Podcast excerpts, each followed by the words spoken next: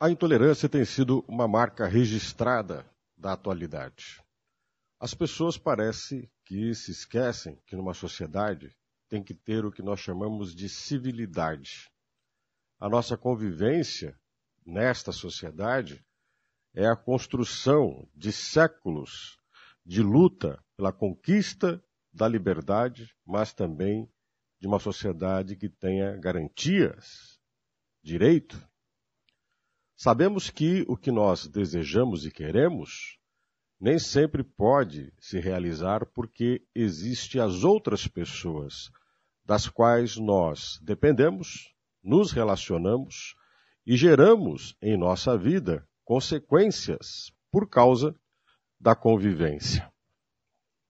Na atualidade, o radicalismo tem surgido e emergido cada vez mais nas redes sociais.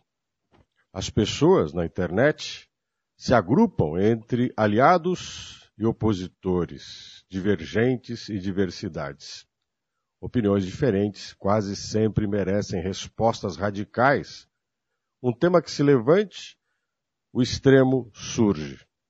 E vale mais a discussão, a tensão, o embate, do que o diálogo e a busca de uma solução.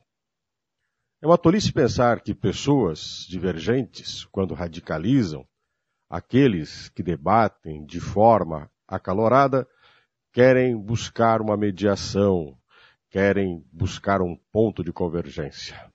O que desejam mesmo é manter o diálogo, o embate. O prazer está mais no conflito do que na busca da paz.